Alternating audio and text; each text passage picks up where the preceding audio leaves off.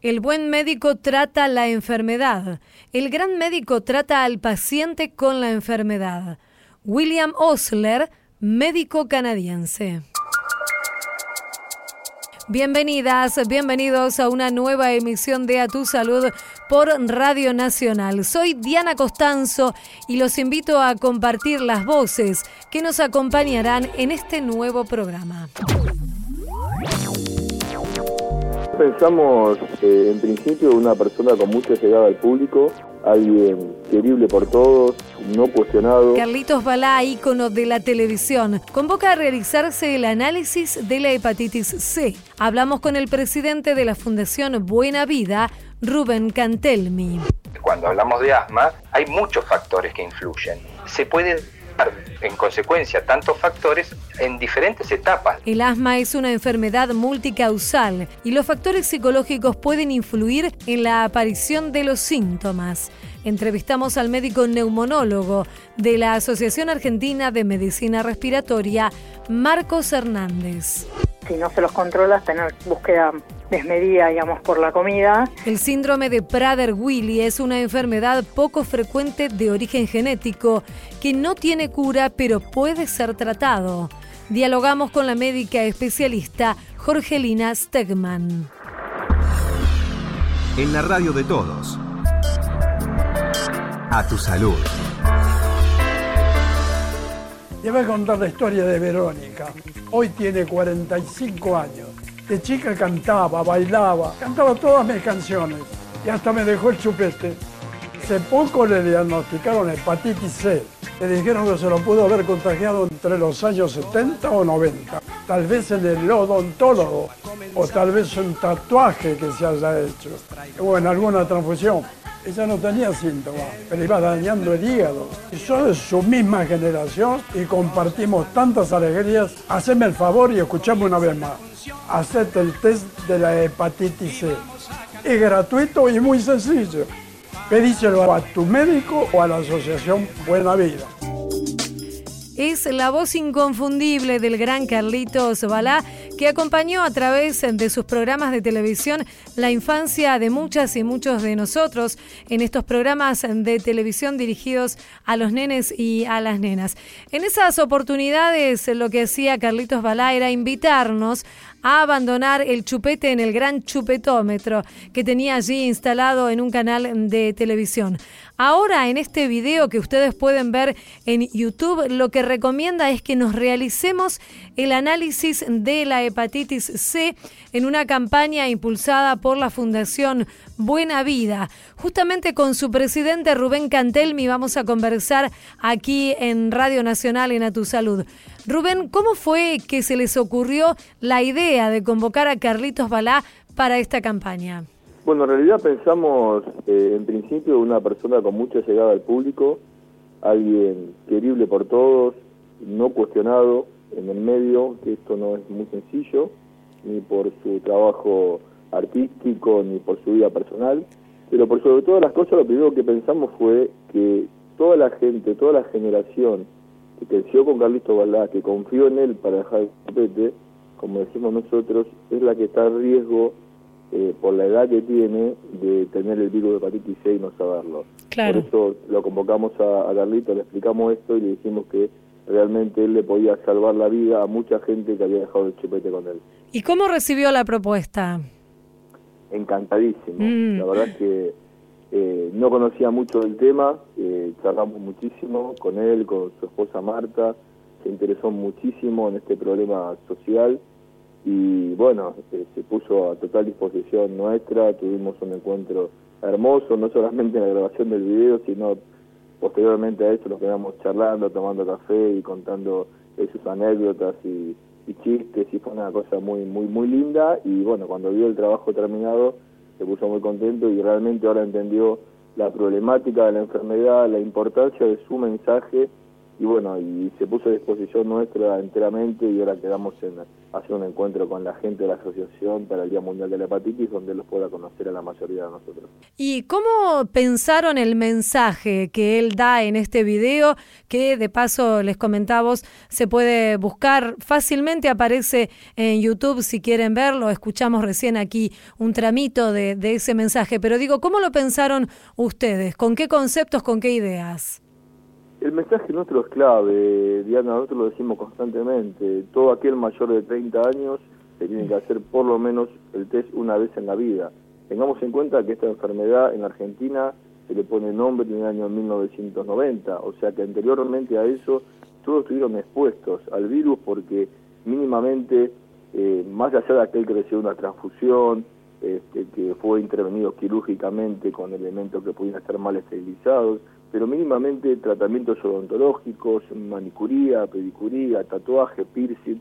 Por eso decimos que es muy difícil que alguien mayor de 30 años no pueda haber estado en contacto con el virus. Por eso el mensaje era clave, una vez en la vida haces el test. Hoy en día, si la persona este, le da negativo, eh, en el mejor de los casos, es mucho más difícil contraer el virus porque hay muchas más medidas de prevención y de esterilización y si le da positivo, eso también queremos aclararlo, hay que confirmarlo con un estudio complementario, que es una carga viral, para ver si hay presencia de virus en sangre, y de ser así, nuestro compromiso es acompañarlo al tratamiento y a la cura. Esa enfermedad tiene cura, con tratamientos muy breves, de 12 semanas, algunos esquemas de 8 semanas, entonces este, la, se cura el 98% de las personas que se tratan, entonces nuestro compromiso no es solamente detectar, sino acompañar para tratar y curar. Esa es la idea del mensaje. Seguro. Y Rubén, en el video se cuenta el caso de Verónica, que es lo que cuenta justamente Carlitos Balá, que es una mujer que había contraído el virus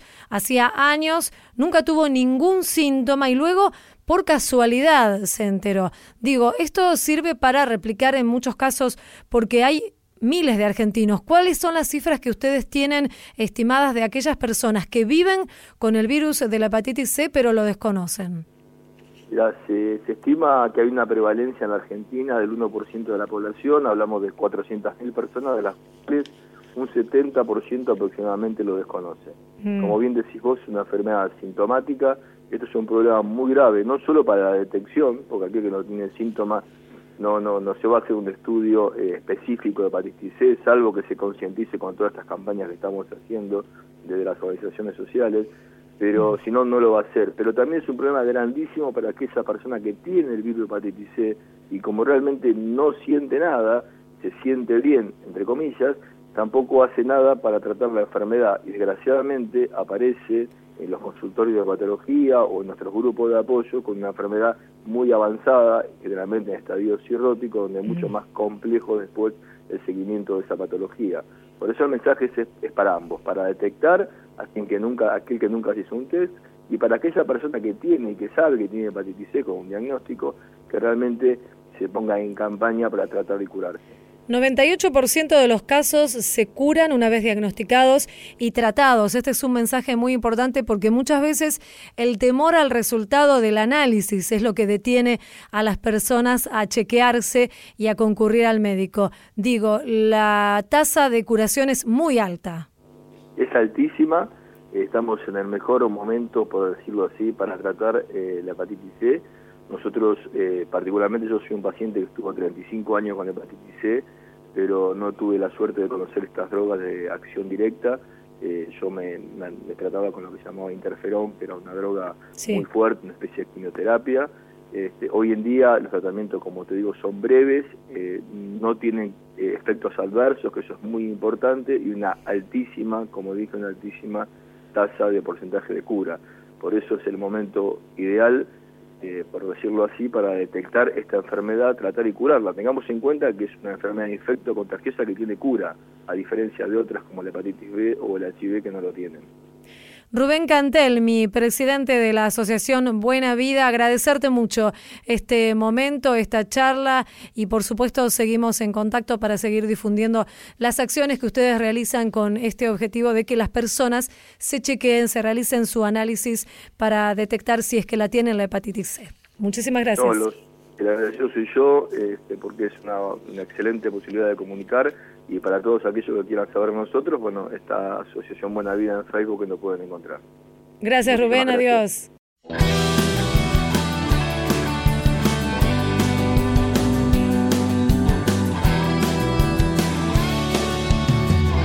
A tu salud, por la radio de todos. Hoy llueve tanto que no sé qué hacer. Parece el llanto de un gigante sentado sobre mi sillón.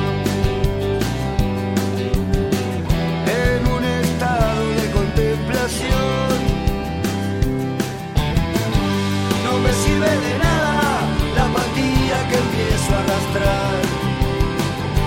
Es una carcajada de mi diablo queriendo brillar. La línea es fina, la pasión también.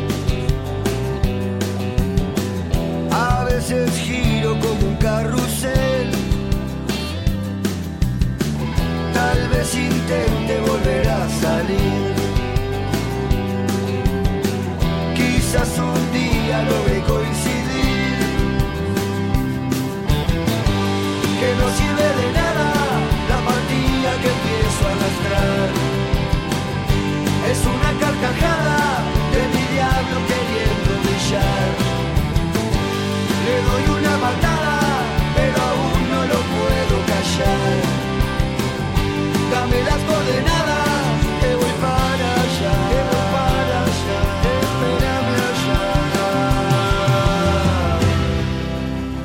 Hay tiempo para la música también aquí en A Tu Salud. Esto es La Vela Puerca, mi diablo. En la radio de todos. A tu salud.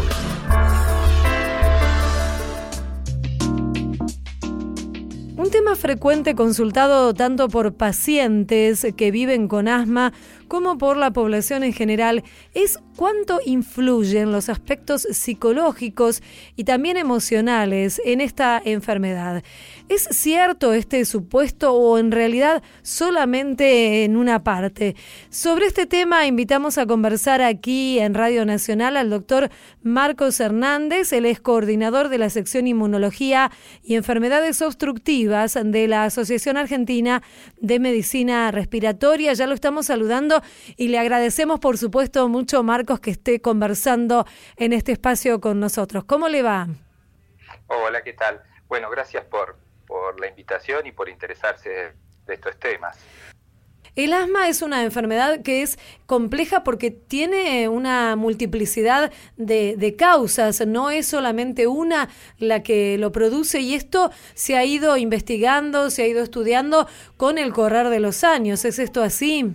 El pulmón tiene una, forma de manifestarse bastante repetitiva, eh, con, estas sensaciones de falta de aire, tos, silbidos en el pecho, opresión, pero las causas que nos llevan a sentir estos síntomas eh, son diversas, ¿sí? y particularmente eh, cuando hablamos de asma, hay muchos factores que influyen, muchísimos factores que influyen, y se puede dar en consecuencia tantos factores en diferentes etapas de la vida, no solo afecta a niños, puede afectar a adultos y adultos mayores también. Claro. Entonces estoy de acuerdo en esto, se ha ido estudiando a lo largo de mucho tiempo y se han ido entendiendo los mecanismos que vienen por varios lados, por eso multifactorial y por eso heterogénea, porque afecta a, de diferentes formas. Mm. Este, y uno de los factores es lo que mencionabas vos, el tema psicológico o el estrés, tiene gran impacto en la enfermedad. Sí. El punto es, bueno, ¿qué tipo de impacto tiene para no sobrevalorarlo ni subestimarlo? ¿no? ¿Qué impacto puede, puede llegar a tener? Y además eh, le, le, consulto, eh, los pacientes que asisten a su consultorio, ¿frecuentemente consultan, preguntan acerca de, de, este tema en particular? Digo, más allá de las otras causas que usted nos dice que, que existen para que se manifieste la enfermedad. Los pacientes, muchos sienten que durante episodios de estrés o cuando uno está más angustiado, eh, tienen más síntomas respiratorios. ¿Esto qué significa? Que las personas que ya tienen asma, que ya tienen de base un cuadro de obstrucciones bronquiales, de hiperreactividad de los bronquios que dan síntomas, el estrés es un factor más, o la angustia, eh, es un factor más que puede desencadenar los síntomas, así como eh, las infecciones virales o eh, la primavera, la exposición a, a, pólenes o cosas que nos den este, cuadros de hiperreactividad. Entonces, el estrés es y las emociones nos afectan como un disparador de una enfermedad que ya tenemos, ¿sí? No tanto como generador de la enfermedad, no es que se desarrolla la enfermedad a partir del estrés, sino que el estrés expone una enfermedad. ¿sí? Y es importante cuando aparecen síntomas poder diferenciar o ver hasta qué punto es angustia o, si realmente los bronquios están obstruidos. Entonces, tener una valoración objetiva, como por ejemplo una espirometría, permite ver que en ese momento que siento presión en el pecho, que siento que me cuesta respirar, los bronquios están obstruidos y ahí el tratamiento no es solo eh, atender eh, el factor emocional, sino también atender el factor bronquial. Si no, mm. este, dejamos este, maltratado a esa situación y se va a dar repetidas veces. Mm. Por supuesto que siempre que estemos bien emocionalmente vamos a estar bien porque la salud no es solo física, ¿no? Sin la duda. definición de salud involucra estar bien en todo sentido eh, y vamos a estar mejor cuando estemos mejor también emocionalmente, pero no podemos dejar de entender de que hay un sustrato de hiperreactividad que se obstruye en los bronquios y que eso da dificultad para respirar y que si no lo atendemos puede ser grave también, ¿no? Por supuesto. Estamos hablando, les recordamos a nuestros oyentes, con el doctor Marcos Hernández, médico neumonólogo. Eh, doctor, ¿hay casos subdiagnosticados o digamos, hay subdiagnóstico en el asma? Esto quiero decir, quiero preguntarle, ¿hay más personas que viven con la enfermedad de las que realmente tienen un correcto diagnóstico y también como consecuencia un tratamiento adecuado? Sí, sí, eso es, es uno de los problemas este, con los que nos enfrentamos en Argentina y en el mundo, que es el, subdiagnóstico. Y tiene varias causas esto del subdiagnóstico. Una eh, viene un poco de lo que estamos charlando, que deriva del miedo a la palabra asma. Como hay un, preconcepto o un desconocimiento de qué significa asma, muchos piensan que asma es asfixiarse y estar en guardias o en servicios de urgencia con síntomas eh, y que si no me pasa eso no tengo asma. Y ahí se pierde de consultar una gran porción de la población que tiene síntomas de asma leve, que es lo más frecuente, que es esto que mencionábamos, de alguna sensación de falta de aire o de agitación que eh, que se autolimita, que se desola, sensación de opresión, sensación de tos o silbidos que aparecen más de noche o a primera hora de la mañana. Eso hace que la gente evite consultar. Sí es crónica la enfermedad, o sea que está siempre, aunque no la sintamos, lo llevamos, pero que es reversible es decir, que tiene la posibilidad de recuperar toda la capacidad y que con un tratamiento eh, podemos estar libre de síntomas y de crisis y exacerbaciones y hacer todo tipo de actividades sin limitación. Es buenísimo, claro. Esto, sí. Eso, resaltándolo, por ahí podemos lograr una mayor este, adherencia y mayor consulta para, para poder diagnosticarlo. Doctor Marcos Hernández, médico neumonólogo, coordinador de la sección de inmunología y enfermedades obstructivas de la Asociación Argentina de Medicina Respiratoria, le agradecemos mucho su participación en este espacio aquí en A Tu Salud por Radio Nacional y le mandamos desde aquí un saludo. Muy amable. Bueno, muchas gracias a ustedes. Adiós. Adiós. En la radio de todos a tu salud. El síndrome de Prader-Willi es un trastorno genético que provoca diferentes manifestaciones, es poco frecuente. Si bien no existe una cura, hay diferentes alternativas para tratar a las personas que viven con este síndrome y que tengan una mejor calidad de vida. Vamos a conversar aquí en Radio Nacional, en A Tu Salud, con la doctora Jorgelina Stegman. Ella es especialista en clínica médica y preside la Fundación Spine, que es una ONG que se ocupa precisamente del tratamiento de enfermedades poco frecuentes. Hola Jorgelina, aquí Diana Costanzo, ¿cómo está usted? Hola Diana, ¿cómo estás? Muchas gracias por la invitación a participar. No, gracias a usted. En principio, preguntarle de qué se trata, qué es el síndrome de Prader-Willi. Para ustedes debe ser algo común, pero no tal vez así para el resto de nosotros que eh, no la conocemos, ¿cierto?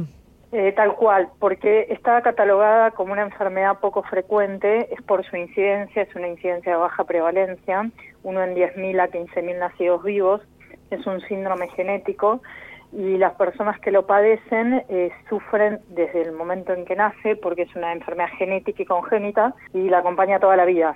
Básicamente las características que tiene esta patología al nacimiento son niños eh, completamente hipotónicos con poco tono muscular, entonces muchos requieren eh, alimentación por sonda y tratamiento, digamos, de estimulación en las primeras etapas de la vida para poder desarrollarse dentro de lo posible con parámetros adecuados a la edad, presentan retraso psicomotor, discapacidad intelectual, que bueno, eso obviamente los acompaña durante toda la vida.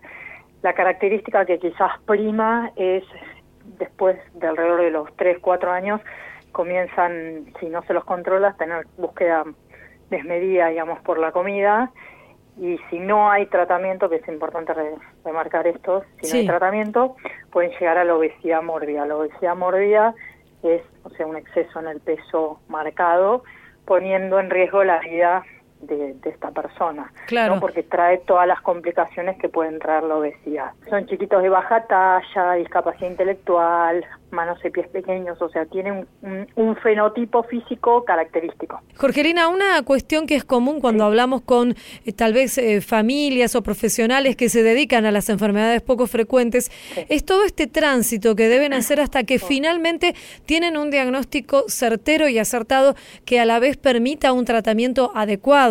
En este caso sería para este síndrome de Prader-Willi del que estamos hablando. ¿Cuáles son las características que hacen sospechar acerca de este síndrome? Y a su vez, pregunto, ¿los pediatras, las pediatras, están informados como para conocer acerca de las características y poder diagnosticarlo? Hoy te digo que mucho más que hace 15 años atrás cuando cuando en, lo personal arrancamos con la fundación con esta patología.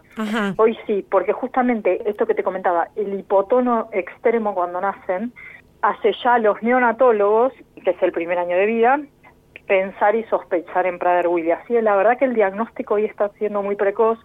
Nosotros hace un año atrás hicimos una evaluación de un módulo pediátrico y vinieron niños de, de toda la Argentina y la verdad que nos sorprendió el diagnóstico precoz.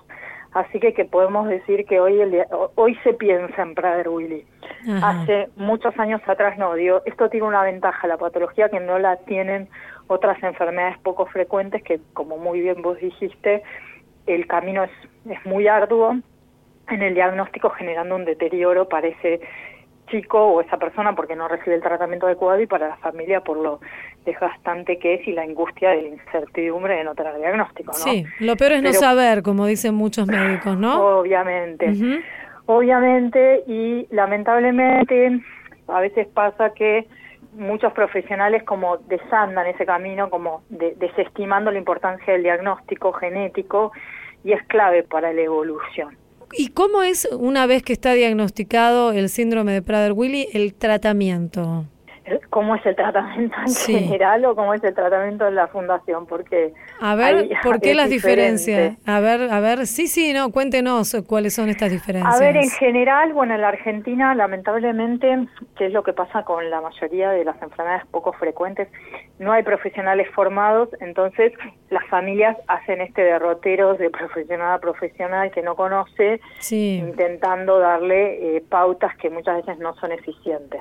El tratamiento que debería ser es diferente, que es que puede abordar a ese paciente y esa familia un equipo de profesionales que sepa de la patología específicamente y que pueda eh, brindarle las herramientas a ese paciente y a esa familia de lo que es, o sea, hay mucho educativo, ¿no? Lo que es la patología desde la conducta, desde la nutrición, desde la terapia ocupacional, kinesiología, porque hay un montón de áreas afectadas.